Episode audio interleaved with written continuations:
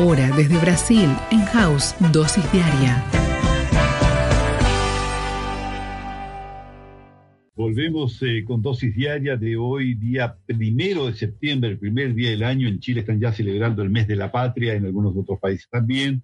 Recuerdo que 18 y 19 son las fiestas eh, en, Chile, la fiesta de conmemoración de eh, la independencia. vamos en algunos instantes a conversar con Isaac Bayo, quien está ahí en Londres. Comentaremos todo lo que está ocurriendo en Perú y también en Afganistán ya en un día en que eh, se han retirado prácticamente el 100% de las Fuerzas Armadas, tanto de Estados Unidos como de los países eh, aliados.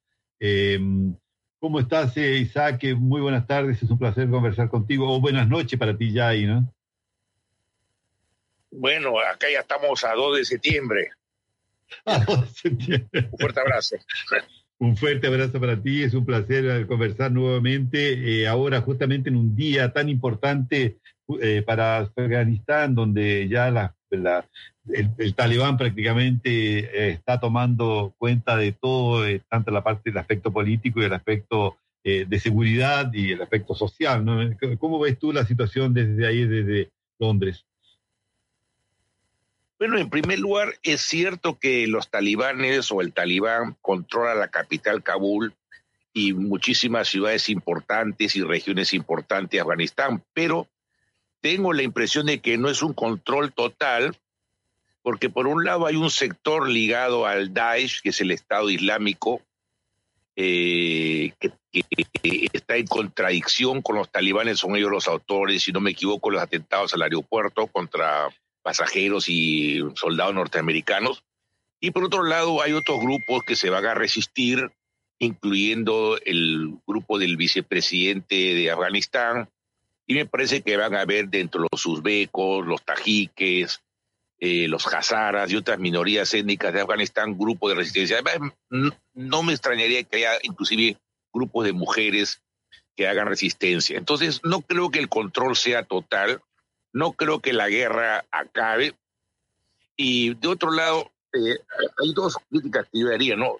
O sea, ¿cuál fue la razón de entrar a Afganistán para sacar a los talibanes y nuevamente volverlos a poner, ¿no? Y ahora se puede ver por las redes sociales un montón de imágenes donde aparecen los talibanes capturando masas de dólares de armamento, hasta helicópteros Apache.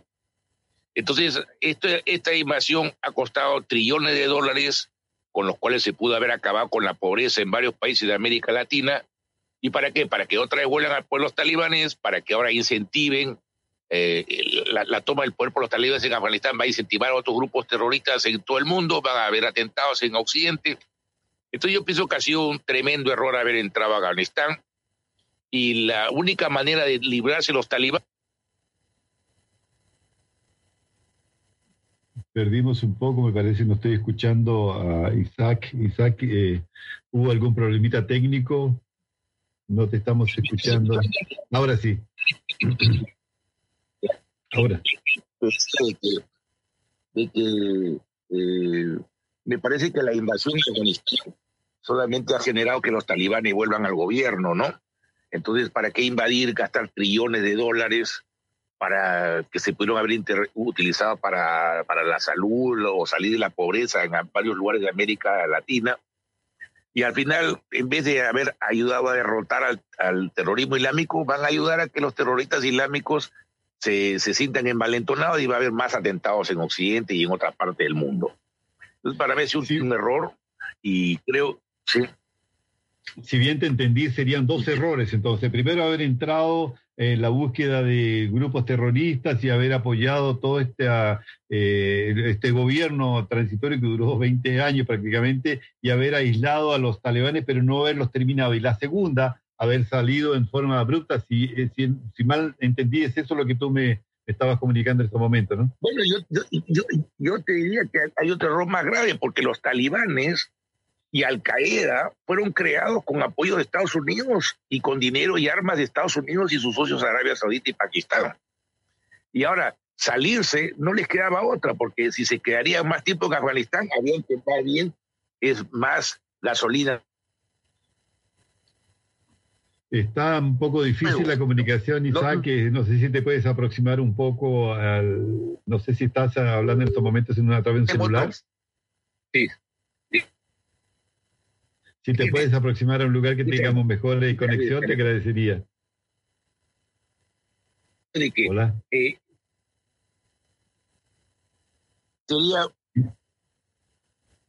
Isaac, tenemos un problemita. ¿Sí? Ahora te escucho bien. Te decía que ¿por qué lo,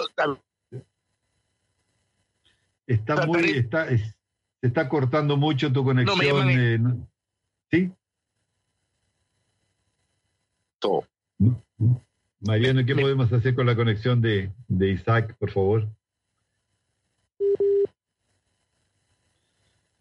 me parece que lamentablemente estamos con problemitas con con Londres en estos momentos eh, justamente con servicio de internet eh, no conseguimos escuchar bien lo que Isaac nos está transmitiendo. espero que podamos solucionar en breve este pequeño problema porque es bastante interesante lo que está ocurriendo ahí en Afganistán ahora que ya prácticamente no hay presencia militar por parte de los Estados Unidos y tampoco de, la, de los países aliados y bueno, quedar en manos de los talibanes seguramente para el resto de la población no va a ser eh, nada fácil. Ahora nos decía Isaac que es bastante interesante la resistencia que se le podría crear al talibán también y las actividades que podría desarrollar Al Qaeda y estos yihadistas a través del Estado Islámico, que fueron los que provocaron estas primeras eh, manifestaciones de terror ahí, en, principalmente en el aeropuerto, eh, donde murieron más de 200 personas, entre ellos 13 eh, militares estadounidenses que se preparaban para dejar el país. Si ahora, Isaac, te escuchamos bien. Sí, bueno, sí es interesante, pero Al Qaeda y el Estado Islámico también son enemigos entre ellos mismos, ¿ah? por si acaso. Claro. ¿No? Claro, claro, no, no, eso lo dejamos bien claro, ¿no? está bien claro que son los principales enemigos de los talibanes, tanto es que los criticaron diciendo que ellos habían hecho estos atentados porque el talibán estaba actuando en forma muy, muy es decir, muy, muy, muy suave con, con los enemigos que, que indicaban precisamente Estados Unidos, ¿no? Claro, pero ahora los talibanes están empezando a ejecutar gente casa por casa, reprimiendo a las mujeres. Entonces, eh, bueno, yo te he dicho que el gran error ha sido, en primer lugar, que los Estados Unidos y sus aliados crearon o ayudaron a crear a los talibanes. Los ayudaron a llegar al poder contra los, eh, contra los soviéticos. Y luego los han invadido, con lo cual los han convertido en héroes de la resistencia. ¿no?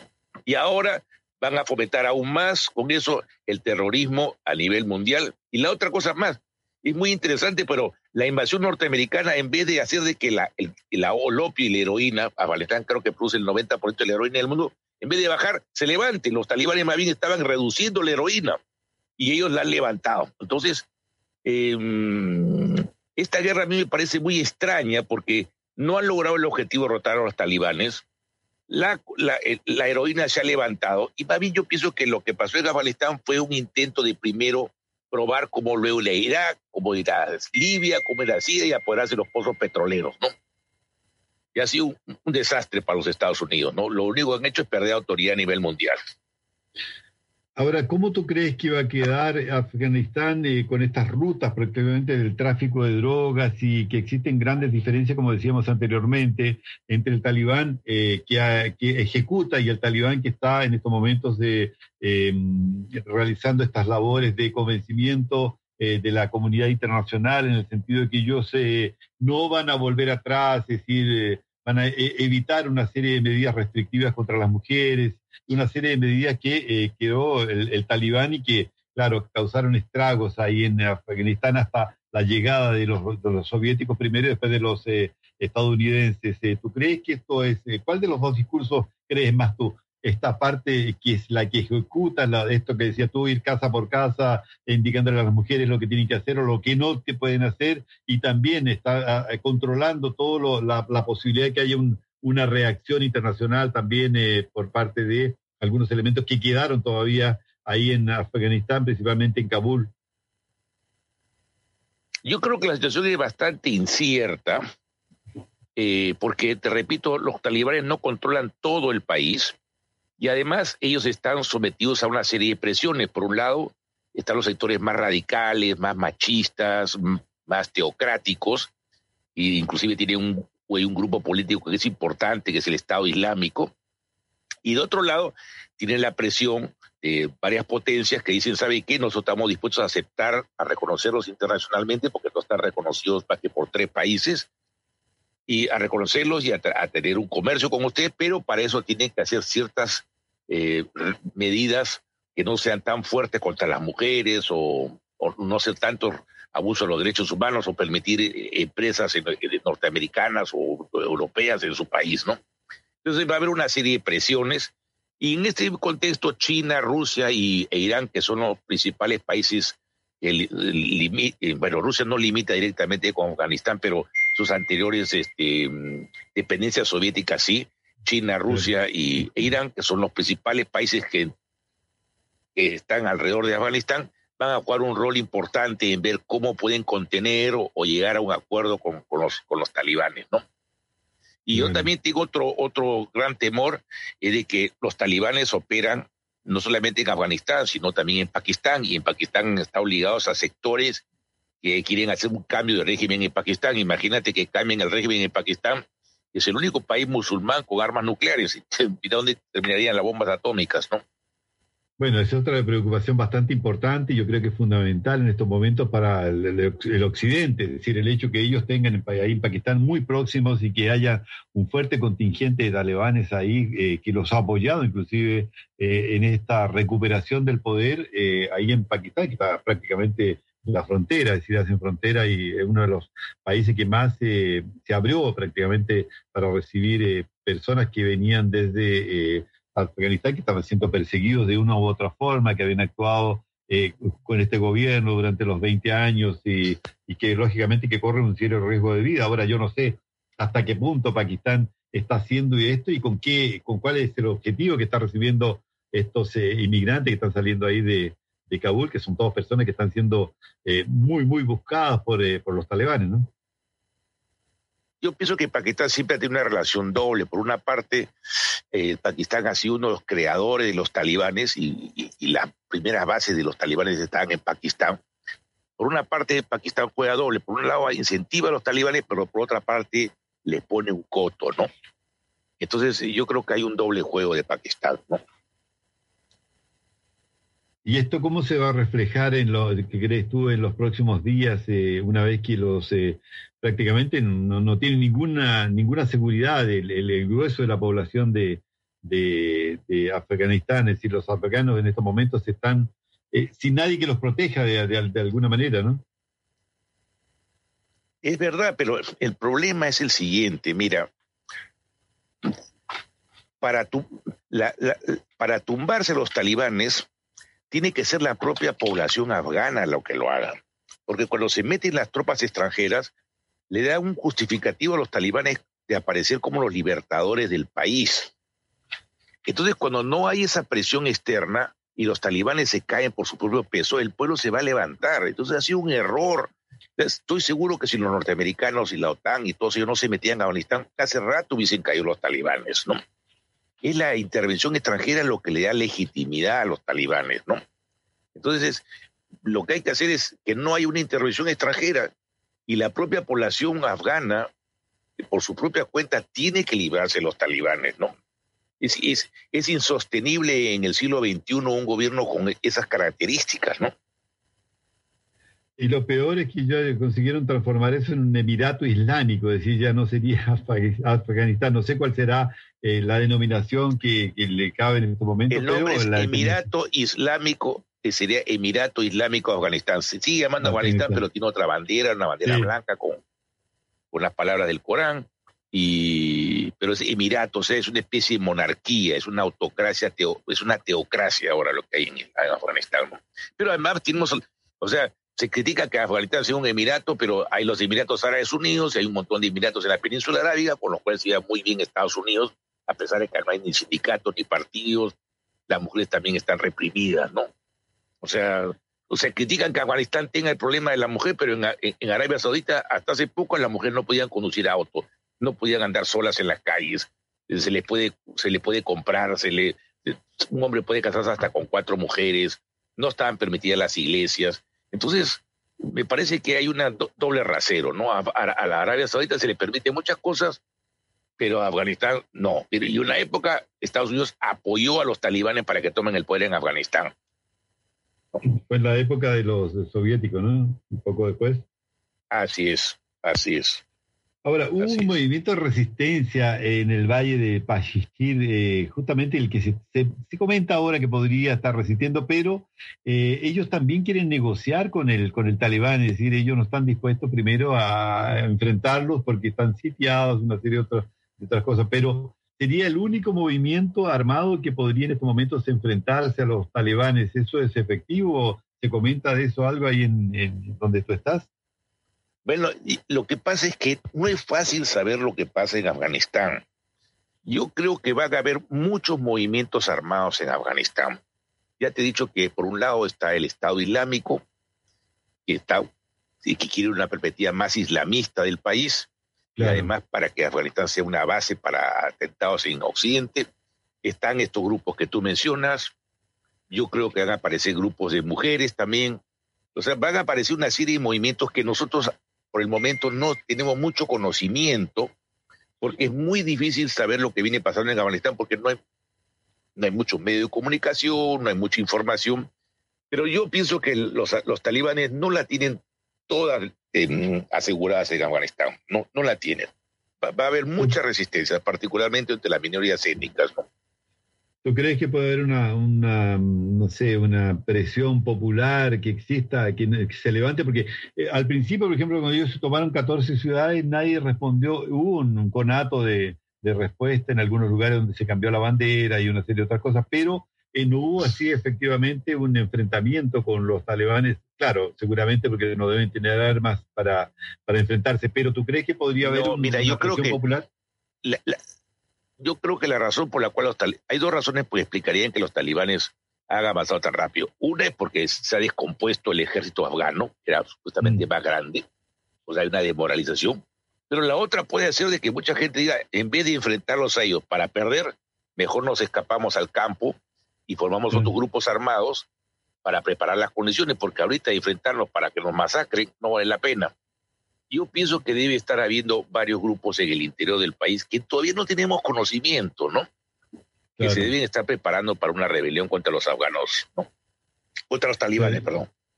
Ahora, habría, por ejemplo, el, te decía, es claro este el movimiento que, que, existe ahí en el valle del Pashihir, que mm, enfrentó a los soviéticos en una época y con éxito y después este, se ha, permanecido, ha permanecido siempre en, una posición bastante expectante, ahora principalmente, eh, que reciban ellos, eh, por ejemplo, apoyo eh, indirecto de los propios Estados Unidos, de, de, algunos otros países de Europa para poder enfrentarse al talibán, si es que el talibán, por ejemplo, comienza a implementar este tipo de medidas que tú decías, de presión al pueblo, de represión al pueblo, y de volver a las eh, a, acabar con todo lo que principalmente las mujeres conquistaron durante estos 20 años eh, para participar más de la sociedad. Recordemos que los comerciantes estaban retirando estas fotografías de mujeres que aparecían porque tenían mucho miedo eh, ¿Tú crees que habría alguna posibilidad que, los países eh, occidentales pudiesen apoyar este movimiento de,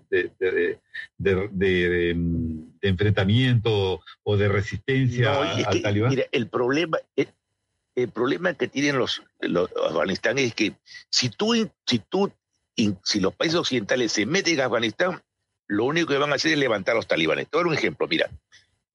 no, digo en forma indirecta, ¿Ah? en forma indirecta, un apoyo indirecto que pudiesen eh, tener a través de, los países vecinos. fíjate una cosa, cuando los, los talibanes, perdón, cuando la, mujer andaba en minifalda en Afganistán y podía estudiar y trabajar, era en la época en la cual había un, gobierno demócrata y después un gobierno izquierdista con buenas relaciones con la Unión Soviética. Y fue precisamente los Estados Unidos con apoyo de Arabia Saudita y los pakistaníes quienes crearon a Al Qaeda y luego a los talibanes para acabar con ese régimen e imponer a una sociedad teocrática. Entonces, ¿qué pasa? Las intervenciones de las potencias no están en función de la democracia, de los derechos humanos o los derechos de la mujer, están en función de sus intereses comerciales para explotar eh, eh, recursos naturales o para hacer un gasoducto por la cuestión del opio.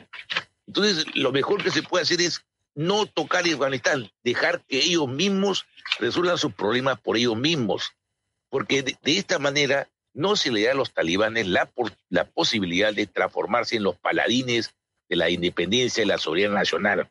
Entonces no van a tener ese argumento y va a ser más fácil que caigan, pero si los norteamericanos, la Unión Europea empiezan a apoyar a uno y otro sector, le dan armas, le dan financiamiento, lo único que van a hacer es que van a reforzar la predica de los talibanes de que ellos defienden la independencia nacional. Yo creo que los afganos perfectamente pudieron haberse librado por sí mismos de los talibanes sin injerencia extranjera. Mira, en América Latina no hemos tenido dictaduras en Brasil, en Chile, en Argentina, en Paraguay, en todas partes. ¿Y acaso hemos necesitado intervención extranjera para, para librarnos de ellos? No, porque si hubiese habido intervención extranjera, hasta ahora estarían esas dictaduras. ¿No? O sea, ¿acaso necesitamos, necesitamos este, armas o de los Estados Unidos para habernos librado de Videla o de Pinochet o de la, de la Junta brasilera? No, ha sido la propia población. ¿no? Entonces, eso es lo que se tiene que permitir que en Afganistán el propio pueblo sea el que zanje cuenta con los talibanes, sin interferencia extranjera, porque la interferencia extranjera lo único que va a hacer es va a legitimar a los talibanes, le va a dar fuerza.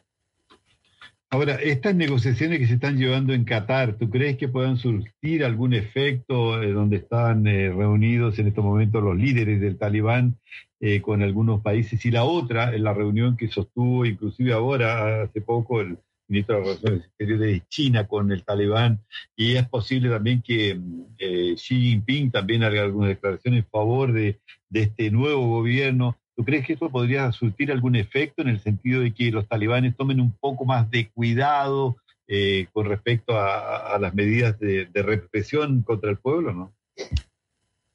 No, te voy a explicar por qué. Porque las potencias realmente su interés principal no es la situación de la mujer o de la población. Ese no es su interés principal. Su interés principal es llegar a acuerdos comerciales beneficiosos para ellos mismos. Entonces, China quiere hacer inversiones en Afganistán. Hay quienes están interesados en hacer un, ducto que pase el petróleo o, el gas del Asia Central vía Afganistán hacia el, hacia el Océano Índico.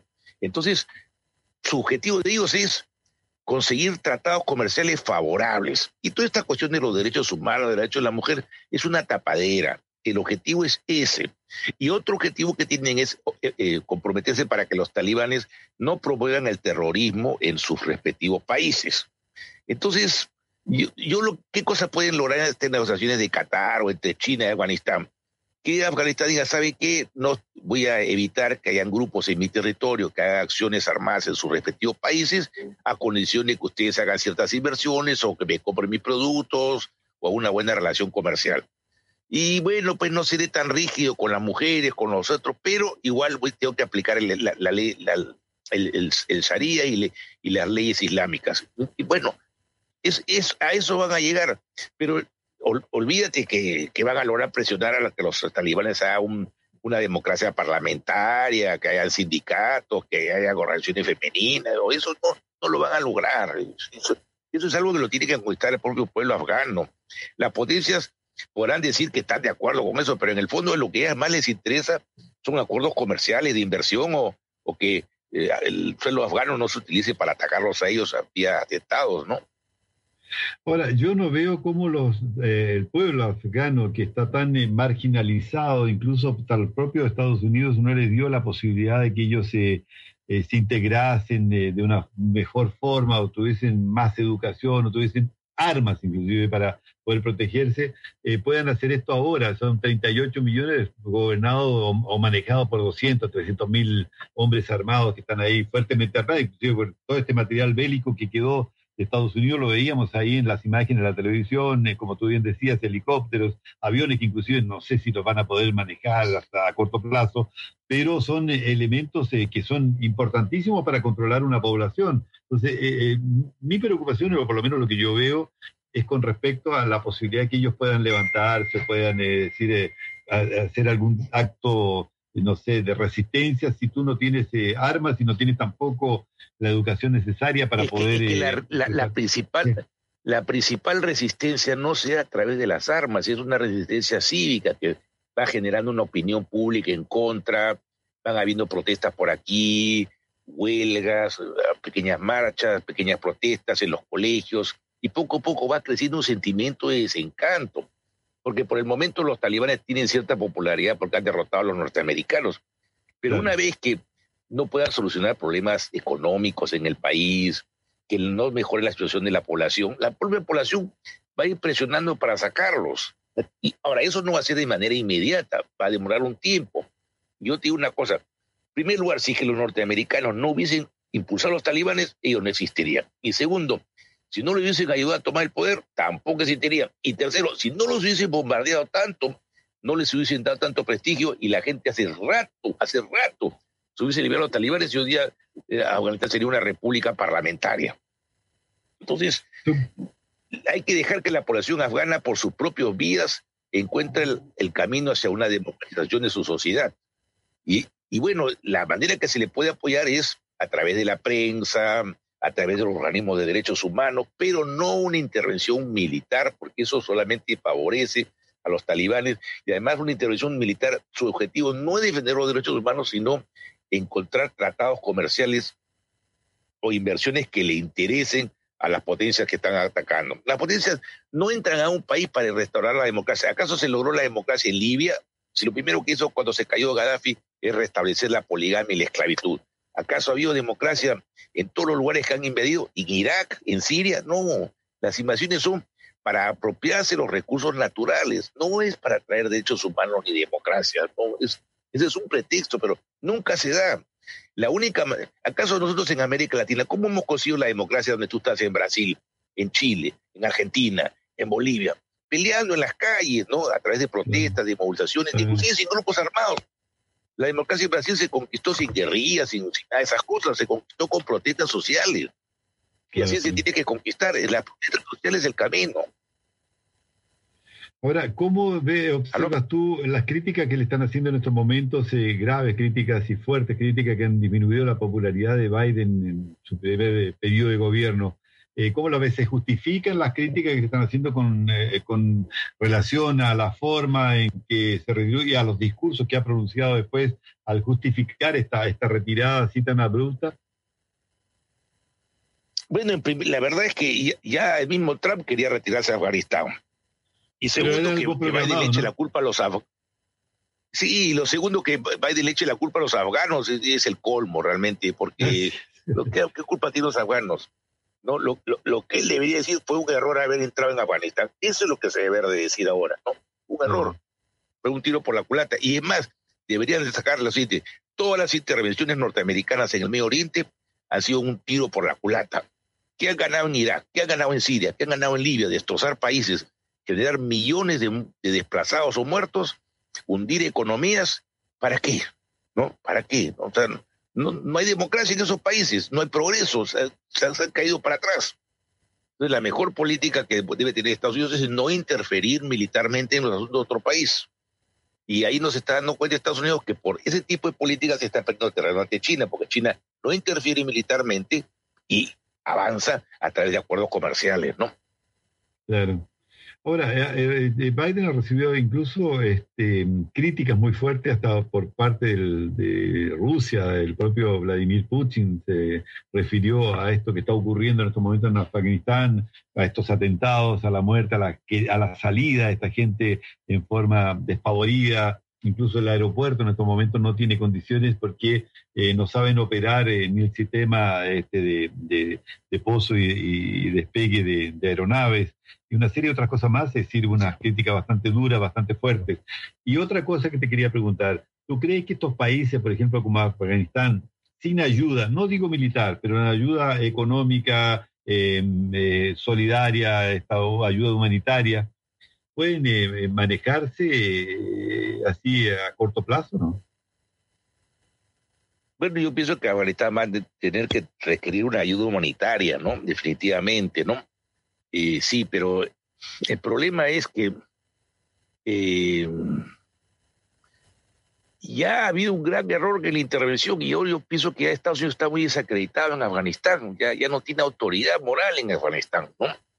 Eh, porque las armas que puso, los dinero que puso, lo muchos lo han capturado los talibanes. Hay un descrédito y lo único que hay una conciencia en Afganistán de que ellos son la tumba de los imperios. Acabaron con el imperio zarista, con el británico, con la Unión Soviética, ahora con Estados Unidos y con toda la OTAN. Entonces, yo creo que em, se debe dejar de intervenir militarmente en Afganistán. Sí es correcto la ayuda humanitaria, que no tenga condiciones. Y sobre todo yo pienso que no debe haber ningún tipo de bloqueo económico a Afganistán. A pesar de que no nos gusten los talibanes, no debe haber ningún tipo de sanciones económicas, porque eso lo único que van a hacer es castigar al propio pueblo que está hambriando y encima van a levantar a los talibanes como libertadores nacionales. Y hay que dejar que Afganistán por sus propias vías se, vaya recuperando y la propia población por sus propias cuentas vaya librándose los talibanes. Desgraciadamente por la intervención extranjera eso no va a ser tan rápido, pero no queda otra. No, la situación, como tú bien dices, es muy, muy difícil, muy complicada. Las salidas realmente no son eh, las mejores, o por lo menos a corto plazo, que se puede ver un horizonte de paz ahí en eh, Afganistán, porque tiene esta presión muy fuerte los grupos eh, yihadistas eh, que critican incluso a los propios líderes del talibán que están reunidos, dicen, en hoteles elegantes en Qatar y que no están muy preocupados con lo que puede ocurrir con sus propios eh, ejércitos, su propio ejército, que se le puede llamar ejército a los talibanes que están armados ahí, em, no sé, tomando cuenta de las ciudades.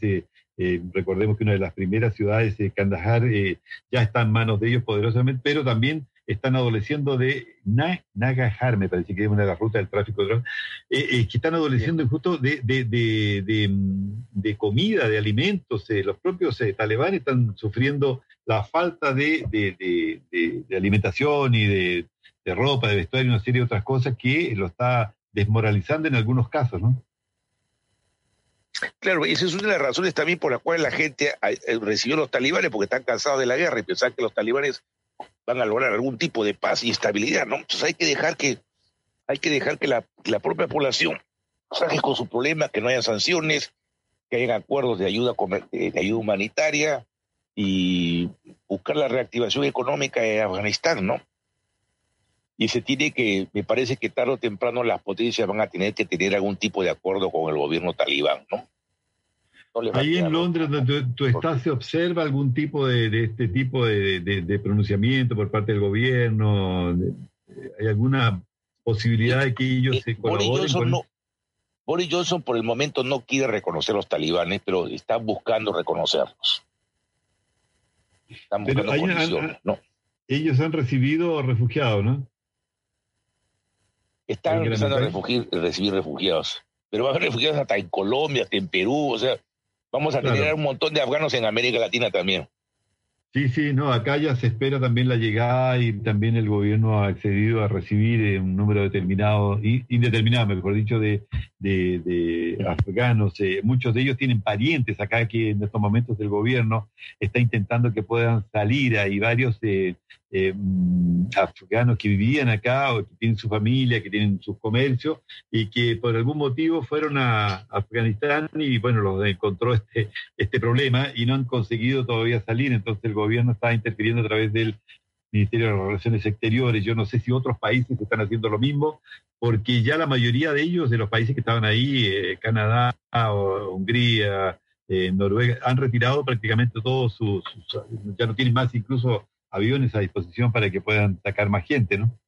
No, y, se, ha, quedado mucha gente. Yo, por ejemplo, sé que tengo, hay una peruana que se ha quedado en Afganistán y está haciendo un problema traer la Cancillería. O sea, hay mucha gente que se ha quedado y no la pueden traer, ¿no? Claro. No, la situación es que, como tú bien dices, es muy, muy complicada.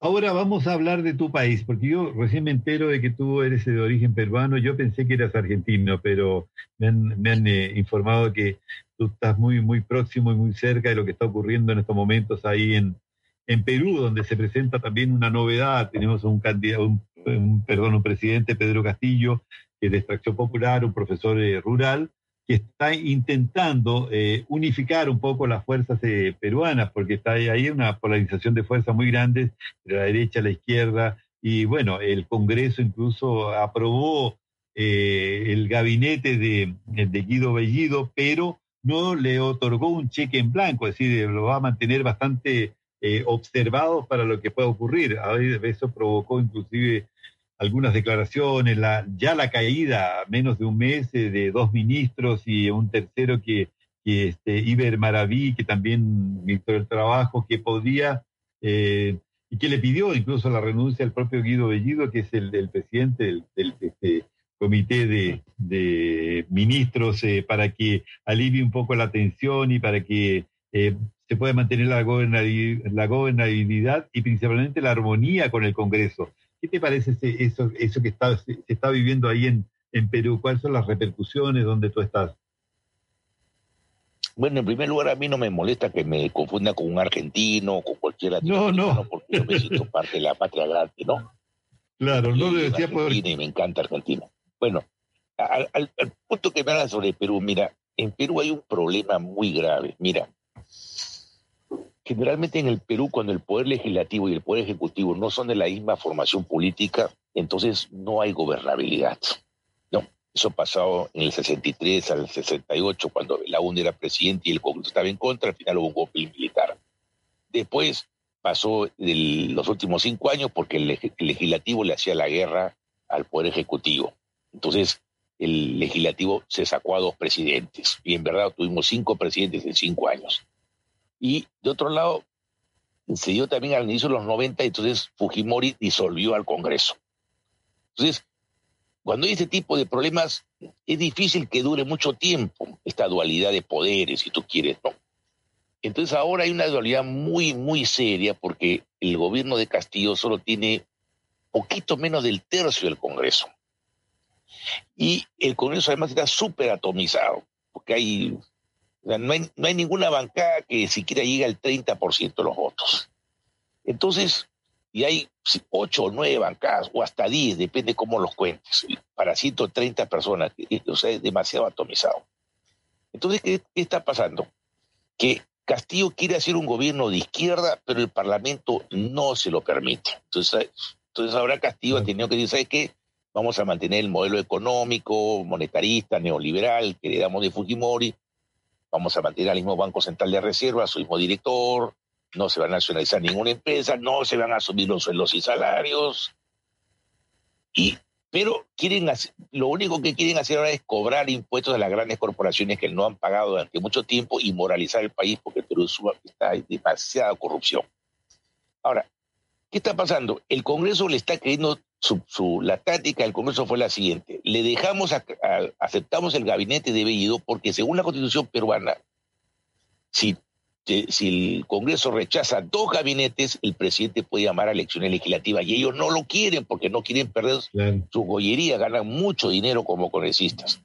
Claro. Entonces, aceptaron al gabinete Bellido, pero de ahí en adelante quieren tumbarse uno por uno por uno. Entonces se han tumbado ya a un ministro. ¿no? Que es el que fue el canciller Béjar, que solamente duró 19 días. Y ahora quieren tumbarse al ministro de Trabajo Maraví, acusándolo de terrorista que sin pruebas, son puros insultos. Y, entonces Castillo ha dicho lo siguiente, ha, tenido que ver lo siguiente, si, si, dijo que Maraví, que es mi amigo personal, que es maestro igual que yo, lo saquen, van a querer sacar a, a otro y a otro y a otro, y al final va a ser el Congreso quien quiera elegir los ministros y van a querer ponernos a nosotros su propia agenda y su propio gabinete.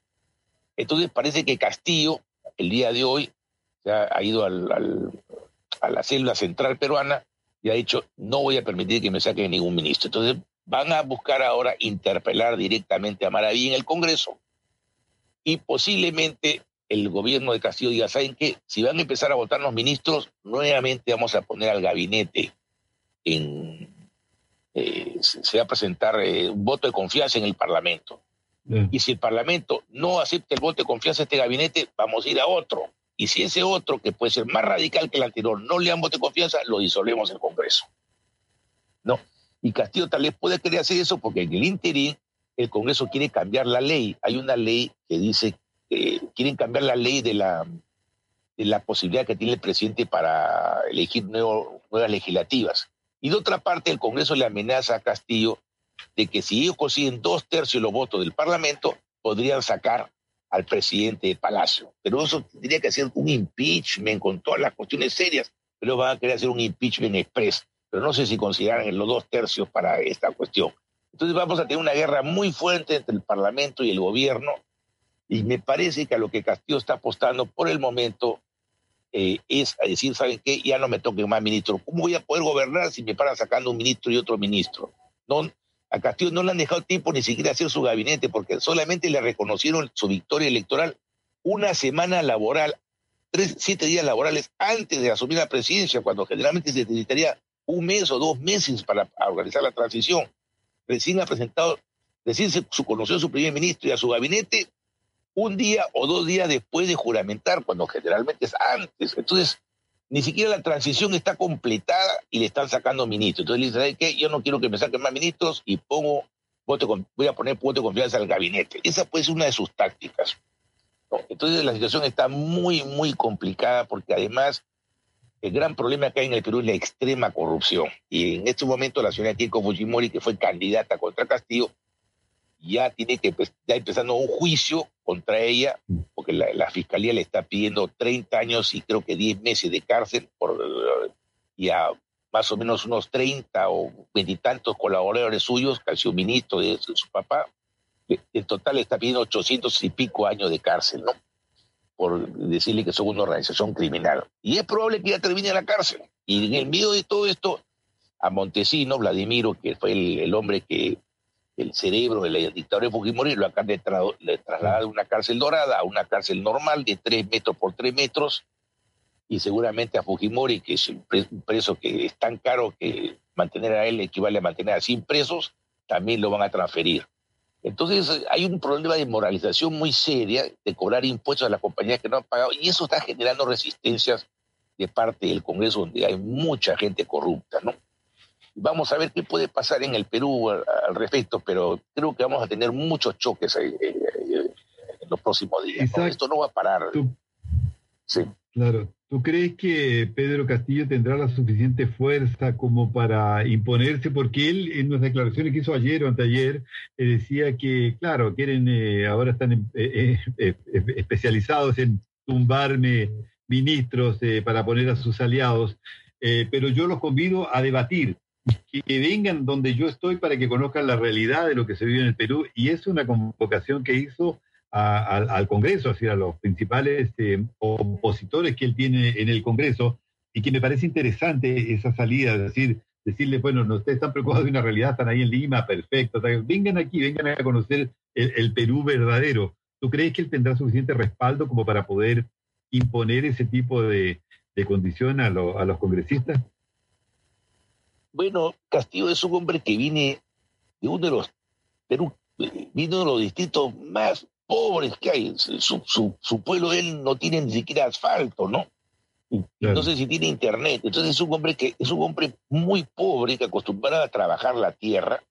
Y él ahora se ha ido a la selva central donde están los ayánicas, que es una etnia que fue la más castigada durante la guerra interna. Y desde ahí les ha dicho, vengan descalzos como yo y se ha puesto su vestimenta de ayánica y les ha llamado a debatirlo. Entonces él, un poco que quiere sacarlos de Lima para llevarlos a debatir al interior. Él creo que él quiere tener el apoyo de la, del Perú profundo, de la provincia contra Lima. Ahora, yo pienso que si Castillo realmente quisiera neutralizar el Congreso, él necesita tener algún tipo de políticas populares. Yo lo que estoy viendo es de que sus políticas todavía no son populares, porque, por ejemplo, eh, una política popular sería, como hizo Joe Biden en Estados Unidos, subir los sueldos a 15 dólares la hora. Él no quiere subir los sueldos. Y en el Perú los sueldos son muy bajos, son 220 dólares al mes. Inclusive eran 260 al momento que él llegó a la, al momento que hubo las elecciones, pero como el dólar se devaluó, ha bajado a 220. Y la verdad que no alcanza para electricidad, para gas, para el alquiler, para los arbitrios, ni para el transporte. Entonces la gente tiene que trabajar en muchos trabajos al mismo tiempo y vivir con toda su familia. Entonces, no está aumentando los salarios, no está creando canastas familiares para, eh, con productos básicos para la gente. No bajó la tasa de intereses de los bancos porque sigue respetando al mismo Banco Central de Reserva.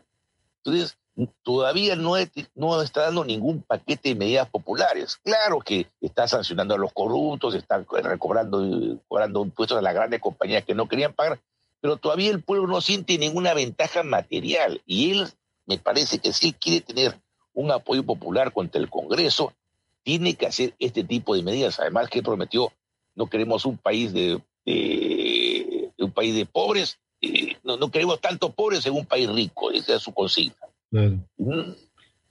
Yo creo que yo creo que ese es un talón de Aquiles, no está teniendo todavía ninguna medida popular, o sea, que, entusiasma a la población.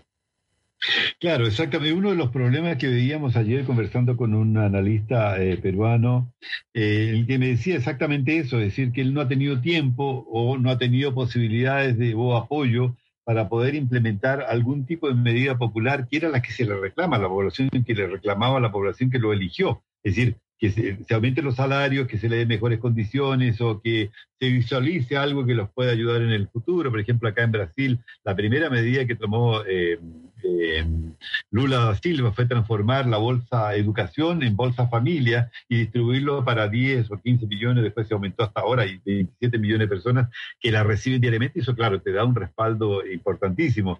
Pero yo no sé si ahí en, en, eh, Perú necesariamente tú tienes que pasar todas esas medidas por el Congreso y el Congreso, claro, no va a querer ayudarte como tan, eh, no están ayudando tampoco al, gobierno de Brasil en estos momentos. El Congreso en estos momentos tiene esa posibilidad de no permitir esto, esta, esta ayuda popular a, los, eh, o esta medida, esta, esta ayuda humanitaria a, la población que votó justamente a Pedro Castillo? No, el gobierno sí ha dado unos bonos, ¿no? Unos bonos Sí, pero eso fue el gobierno anterior que dio los bonos por causa de la pandemia, ¿no? No, no, va a haber, hay unos nuevos bonos ahora, pero que no ah. es mucho dinero, ¿no? Ahora, el, gobierno sí podría hacer, el gobierno sí en la capacidad de aumentar los salarios, o por ejemplo, yo diría lo siguiente, mire, si, si Castillo dice que están, está, está a favor de los campesinos agricultores, entonces él podría agarrar y decir, que vamos a hacer canastas familiares? Por ejemplo, en Venezuela hay las CLAP. Yo no estoy diciendo que imiten el gobierno de Venezuela, pero en Venezuela, por ejemplo, hay las CLAP. Venezuela tiene una hiperinflación terrible. el gobierno de izquierda que hubo en el Perú y el gobierno de izquierda que hubo en Bolivia, aunque se reclamaban de izquierda en esos países, cayeron por la hiperinflación. Pero en Venezuela no cae porque hay las CLAP, que son unas cajitas, unas cajas donde te vienen los productos de primera necesidad a precio excesivamente barato, casi regalado. Entonces, en el Perú podían perfectamente hacer cajas donde se le compra directamente al campesino, al agricultor, al, al, pescador sus productos y sin intermediarios se los pone en una caja y se los da a precios baratos a la población para que puedan tener que comer. Eso no están haciendo, no están haciendo control de precios, no le están pidiendo a las compañías de la reducción de sus tarifas, no están aumentando los salarios. Entonces, ¿qué pasa? El gobierno no está ahí perdiendo fuerza porque mucha gente le está reclamando, bueno, ¿y dónde está que acabamos con la pobreza si más bien la pobreza está aumentando? Yo creo que ahí está fallando Castillo porque él debería decir, estamos por romper con el anterior modelo económico que ha habido y tenemos que hacer reformas. Ahora, hay una cosa que se ha imitado de Brasil, porque están hablando del plan hambre cero, ¿no? Pero todavía no dicen cómo lo van a implementar, ¿no? Claro, Ahora, otra cosa que yo he visto que hay... una de las primeras... Sí por ejemplo, Luna me parece que fue más inteligente que Castillo. No sé si más inteligente, pero más hábil, porque Lula hizo una alianza con, con, la derecha moderada, inclusive su primer vicepresidente era un empresario. Y logró tener una popularidad inicial. Bueno, claro que él ganó, creo que con el sesenta y pico por ciento de los votos, en, la, en cambio Castillo ganó con una diferencia de un cuarto de punto. Entonces Lula logró tener cierto apoyo, eh, tener su, su, luna de miel y, y, hacer una, una, alianza con el centro derecha. Pero Castillo no puede hacer esa alianza, no, no, no, no, se lo, no se lo permite a la extrema derecha, que es muy fuerte en el Congreso, no se lo permite.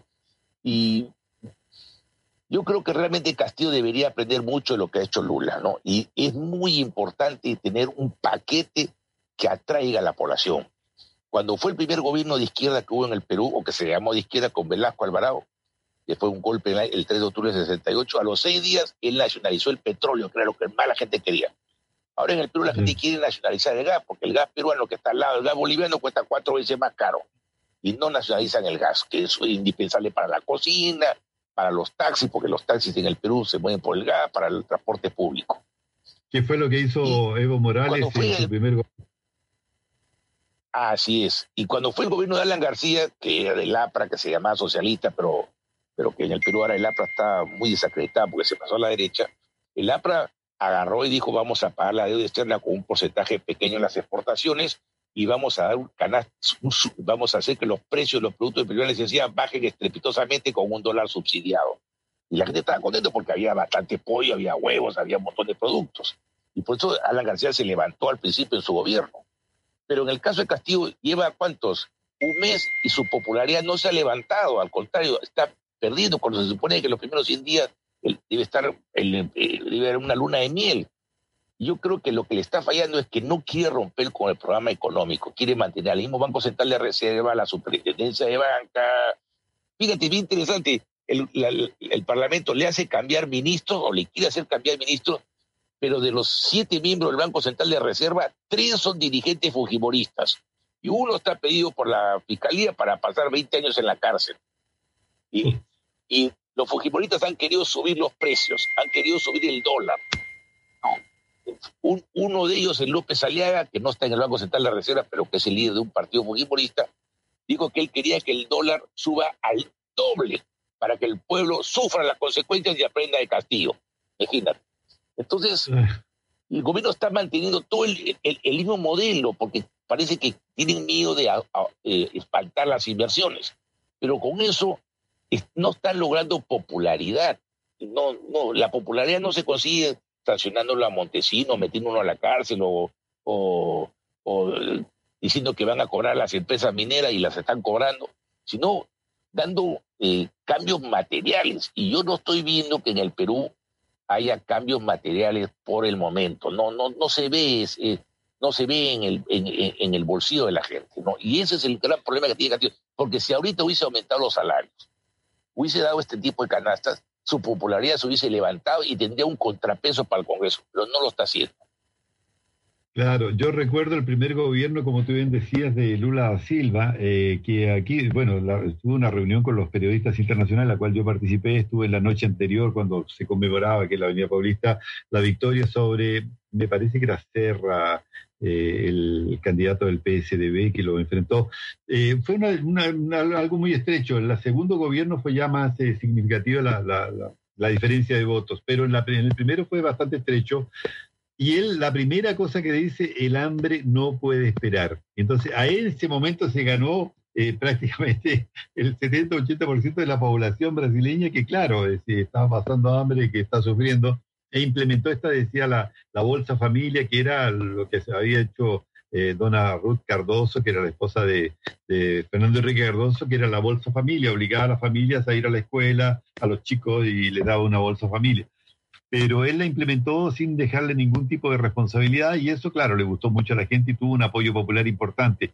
Pero ese apoyo popular él no lo tradujo, por ejemplo, en implementar estas eh, reformas que se necesitaba, reforma previdencia social, reforma tributaria, reforma política, una reforma de educación, una serie de reformas que él prometió en, su en su en su proyecto de, en su, programa de, gobierno pero después lamentablemente, eh, bueno, ocurrió una serie de eventos y él fue dejando porque no quiso tocar ninguna medida antipopular. La reforma presidencial, que es importantísima, que se hizo ahora recientemente, es absolutamente antipopular. Esas medidas antipopulares, lógicamente, que Castillo no debe tener la fuerza suficiente para implementarlas, pero sí lo otro, que es lo que tú decías, y decir una, una bolsa eh, en auxilio de la gente, acabar con el con el problema del hambre, que es lo más necesario y lo más importante, que son medidas que podrían eh, fortalecerlo ¿no? y darle un respaldo eh, popular. ¿Eso se ha demorado un poco en virtud de qué crees tú que se ha demorado eso? ¿O tiene otras cosas prioritarias? La verdad que no sé qué decirte, porque tengo la impresión de que Castillo no quiere chocar mucho con los grandes grupos de poder, porque ya está chocando con la, al pedirle más impuestos. Y creo que además Castillo quiere mantener todavía el modelo económico. Y hay una declaración del ministro de Justicia, Aníbal Torres, que muy importante en el gobierno, que dice, este es un gobierno de izquierda que, que, patea para el centro y que tiene un canciller de derecha y el Banco Central de Reserva de derecha. Entonces, como que quieren todavía mantener el sistema monetarista, neoliberal de la constitución de Fujimori hace 30 años, pero todavía con leves reformas.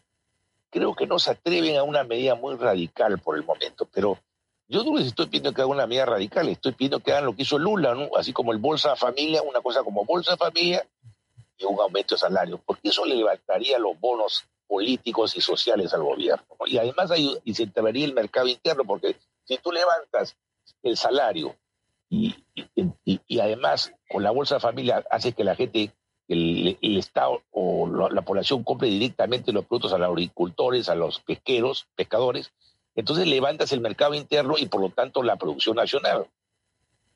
Entonces no lo está aplicando, no, no lo está aplicando, está siguiendo mucho el modelo monetarista por el momento.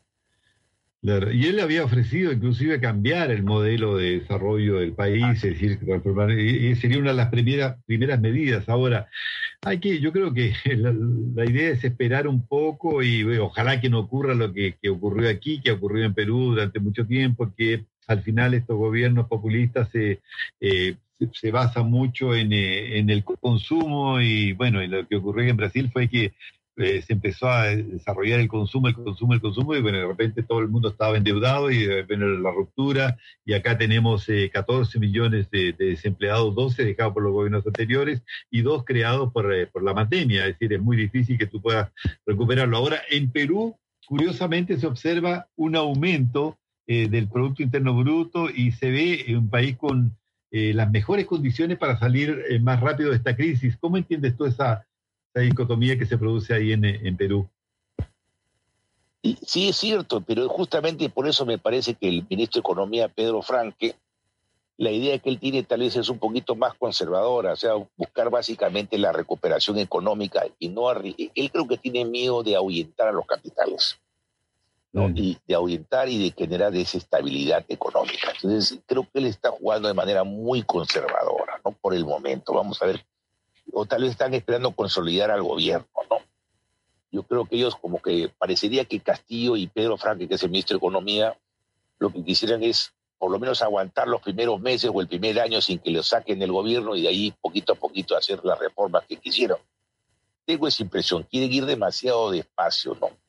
Parece que esa es la mecánica. Pero si ahora no resuelves el problema del hambre, de la pobreza extrema que hay en el país, y no eh, das esta bolsa familia, estas canastas familiares o este aumento de salario, hay el riesgo de que la gente se desencante con el gobierno y que pierda su popularidad inicial. La en cierta manera la está perdiendo. ¿no? Ahora, ¿cómo se ve esta, esta diferencia que existe en el gobierno? Yo recuerdo que al principio Pedro Franqui no quería asumir eh, la cartera de finanzas y economía porque estaba en el gobierno, quería dividir un gobierno con Guido Bellido específicamente y tampoco quería la aproximación, dice que nunca iba a permitir que Vladimir Cerrón participase de, cualquier tipo de decisión económica. Y eso generó un, impasse que, bueno, al final fue solucionado eh, da la impresión de que dentro del propio gabinete hay, hay dificultades para que se puedan entender o no. Sí, sí hay dificultades porque, por ejemplo, el grupo de Juntos por el Perú, donde está Pedro Franque, es un grupo distinto a Vladimir Cerrón. Vladimir Cerrón es más pro Cuba, más pro Venezuela, es, él es estatizante. Eh, los, los otros son más tipo, tipo tipo Lula, ¿no? O tipo Frente Amplio Uruguay, ¿no? Tipo Bachelet, ¿no? Entonces, este, hay una contradicción, ¿no? Hay, hay una contradicción, pero eh, por el momento la contradicción es salvable. Y yo creo que va a haber, yo creo que hay mucho ataque a Cerrón, como que lo están demonizando, ¿no? Inclusive lo quieren meter a la cárcel, han intervenido los locales de Perú Libre, su casa, la casa de su hermano, que es el presidente de la bancada, ¿no? como que quieren aislar a Cerrón porque lo usan como que le quiere la vía cubana o venezolana, lo cual no es cierto, él no quiere la vía cubana o venezolana, sino él quiere una buena relación con esos dos países, pero, pero me parece que lo quiere aislar a Cerrón, ¿no? Y eso, si el problema está en que si Castillo rompe con Cerrón, se queda sin partido, y, como no tiene parlamento, o sea, gobernar sin parlamento, sin partido, el hombre va a terminar totalmente partido, no, no va a poder aguantar. ¿no? Y creo que ya hay un acuerdo entre Cerrón y, y Franque, porque el primer ministro, eh, Guido Bellido, es mano derecha de Cerrón, ¿no? Entonces hay un acuerdo entre ellos, ¿no? Eh, es la impresión que da desde eh, viendo a la distancia ahora en los movimientos populares eh, que se están, por ejemplo, impulsados incluso por el propio Vladimir Cerrón, ¿tú crees que puedan tener algún tipo de, de efecto en la presión que le están haciendo al Congreso o serían contraproducentes y creando un problema mayor? Mira, no, yo creo que la mejor manera de presionar al Congreso es con una presión popular.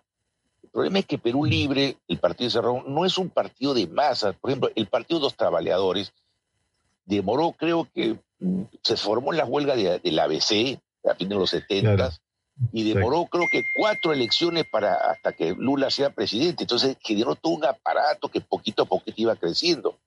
En cambio, Perú Libre prácticamente de la noche a la mañana se convirtió, eh, es la primera elección presidencial en la cual participan y sin querer han ganado porque no se le esperaban ni siquiera que iban a entrar a la segunda vuelta.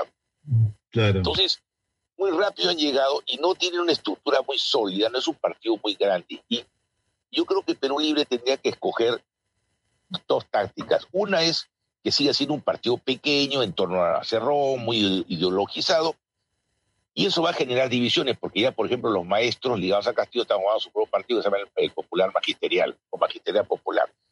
Y la otra que tratan de crear un partido amplio, tipo PT, con muchas fracciones, o tipo laborismo británico, un partido de masas que sirva de apoyo al gobierno. Pero me da la impresión de que están yendo por el primer camino y la otra cosa es que si el gobierno quiere tener un apoyo contra el Congreso, tendría que hacer una especie de Congreso grande de organizaciones sociales, sindicales, porque Castillo dijo que quería hacer una asamblea constituyente de una gran, donde la mitad o la mayoría sean representantes de las organizaciones vecinales, sindicales, populares, juveniles, estudiantiles.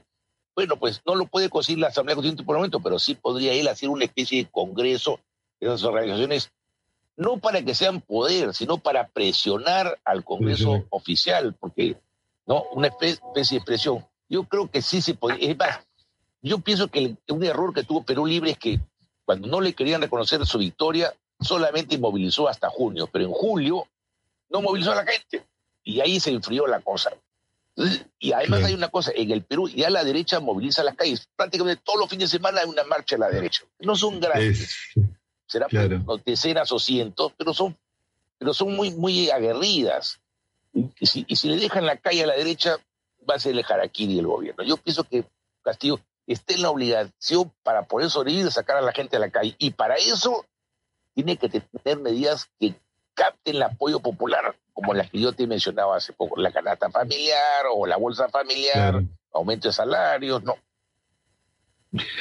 Ben, eh, sabes que estamos llegando al fin de, esta edición de Dosis Diaria en House Radio y te agradecemos mucho tu participación. Me imagino que tú ya estás eh, trasnochando, ¿no? A esta hora. Sí, sí, sí, sí. Yo quiero aprovechar para un saludo a mi, a mi familia que tengo en Nueva York, a mi tía Fortuna, a José, a Natalie, a Dani, a Lucas, a Hércules y a todos mis amigos que tengo en Nueva York y de paso a toda la gente que tengo en Estados Unidos. Bueno, te agradecemos. Serán dados, sí. Espero que estés muy bien y espero que luego tengamos una nueva conexión eh, para poder hablar de estos temas que son tan interesantes. Tarde, ah, la próxima llama más temprano. te llamo más temprano, perfecto, no te preocupes. le diremos a nuestra productora que te llame más temprano para que no, no te haga trasnochar y de aquí a poco te transformas ahí en, no sé, como tú decías, en algún ciudadano de Transilvania. ok, un abrazo. Saludos. Que estés muy bien. Un fuerte abrazo y muchas gracias eh, eh, por tu colaboración y tu, bueno, todo lo que nos has eh, dado a conocer en estos momentos. Que estés muy bien.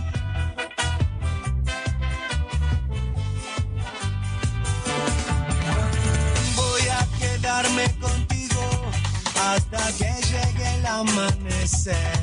Y aunque